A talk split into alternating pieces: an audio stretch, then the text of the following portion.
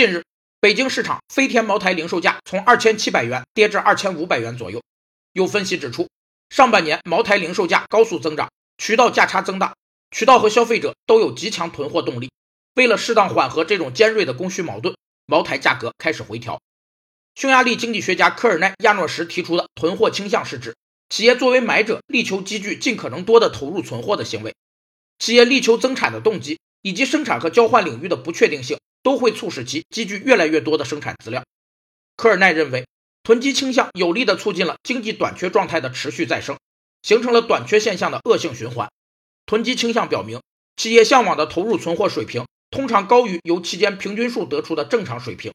结果造成事前理想水平很高，事后又总是抬高投入存货的正常水平。有经销商认为，茅台酒的长期涨价仍然看好，只要消费者的需求还在不断增长，这个售价的增长就不会终止。